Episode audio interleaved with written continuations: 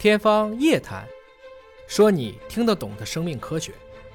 刘老师，今天来向您请教一下营养方面的话题啊。那咱们就说说这个大家比较上心的减肥的话题，因为减肥是很多人很当回事儿，在口头上，对吧？然后在实际的行为上呢，就说知道管住嘴、迈开腿能减肥，嗯，对吧？也相信，嗯，但就是做不到。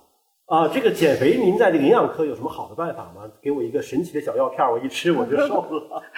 这个减肥也是一个就是体重管理吧，体重管理也是一个终身的话题。嗯，所以我倒是觉着呢，先得就是正念吧，就是你到底体重管理的目标是什么，目的是什么？你是为了当新娘穿漂亮衣服、拍照片好看，还是有其他的就健康管理的诉求？哈，比如我是因为。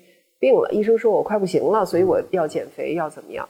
我觉得诉求不一样，它产生的动力就不一样。你知道，我们有好多女孩子啊，她结婚以后为了要宝宝，她会呢非常的有意义的去执行这个减重方案。要宝宝去减肥，嗯，为什么呢？为什么？因为在女孩子啊，就是体重过大的情况下呢，很容易出现的就是继发性的高雄激素血症。嗯，然后呢？带来呢，像做我们叫做多囊卵巢综合征这样的表现，它会表现为月经不规律、月经周期延长、体毛呢增多，这些呢就是高雄激素了，它会影响到排卵，然后它就会出现一个继发性的不孕。嗯，啊，那这样的人呢，我们生殖医学科的医生呢，就一句话，你去减重去。嗯，哦，否则的话呢，再怎么促排，即便是你怀上了，顺利的怀上了，通过人工受精的方式啊，就是这种胚胎移植的方式啊。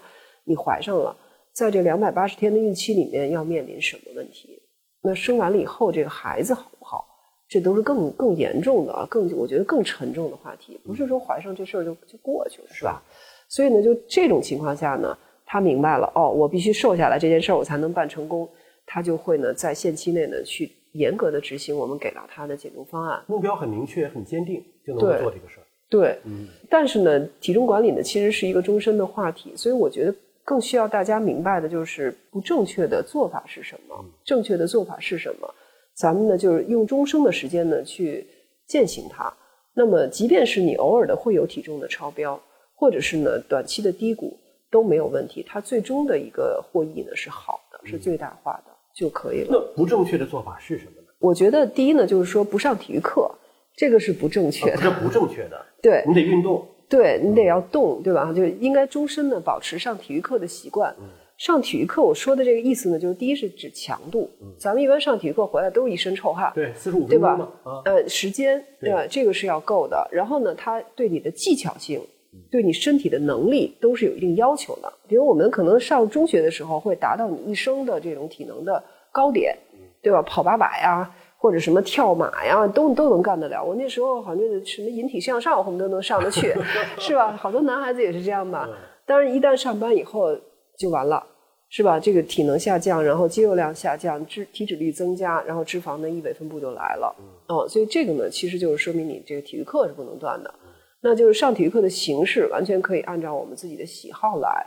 比如你愿意练瑜伽，你愿意打球，是吧？你喜欢游泳，还有现在非常流行跑，对吧？慢跑，在家里面那种垫上的力量练习，或者是器械的练习，都是好的。就找一个自己喜欢的运动，对。但是必须得坚持上体育课。对，上体育课的频次，一周上几次？我觉得其实最好是每天有一节，每天都得有。实在做不到的话，院长说了，那谁干活啊？都去上体育课。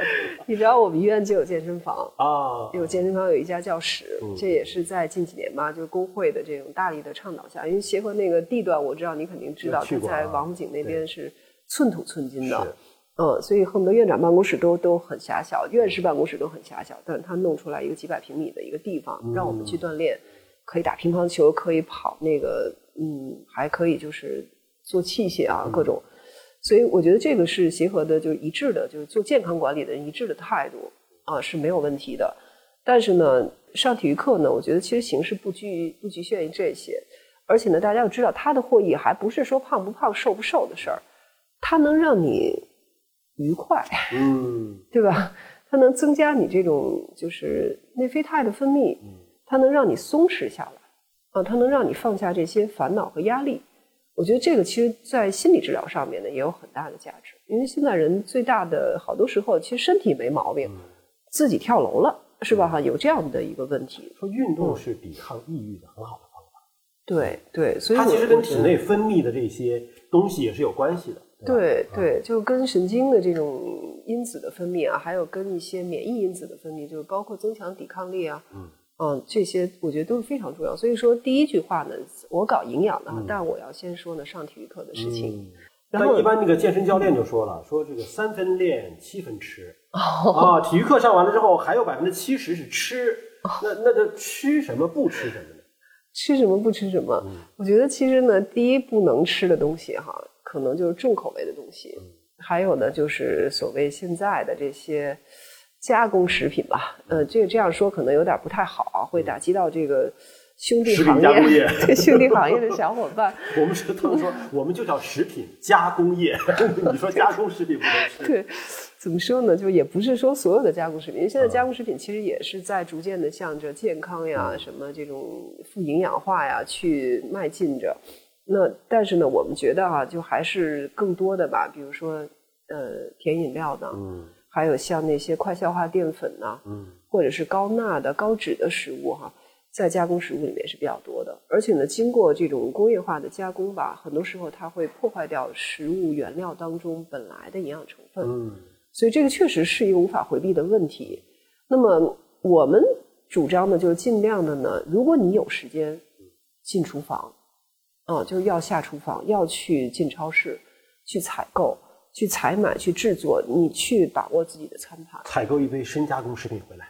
香肠啊，卤肉啊，酸辣粉儿，自嗨锅哈，呃，这个不行。所以我觉得就是希望大家第二个话呢，就是希望大家呢下厨房。嗯，哦，这个是现有的这个社会条件下，咱们必须得为自己做的一件事情。因为你外面吃就是可能这种油盐啊这些东西控制不了，这个量很难控制。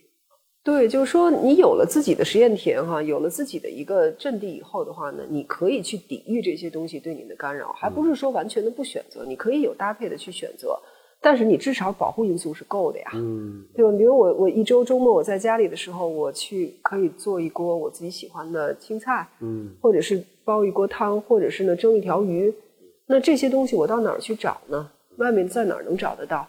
呃，外面要么你就是吃草，对吧？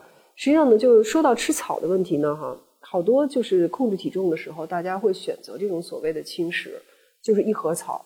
且不说这一盒草啊，它的这个营养量够不够，啊，就是重量、分量上够不够？大多数呢不超过一百五十克。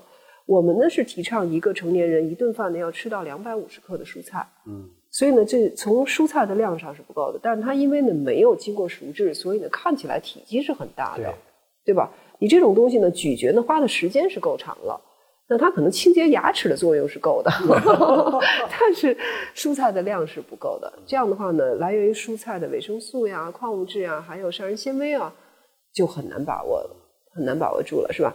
那么这种轻食呢，它也是一个营养不均衡的膳食。我们需要一点脂肪酸，需要一点维生素 E，来自于植物油，所以呢，就是自然的这种。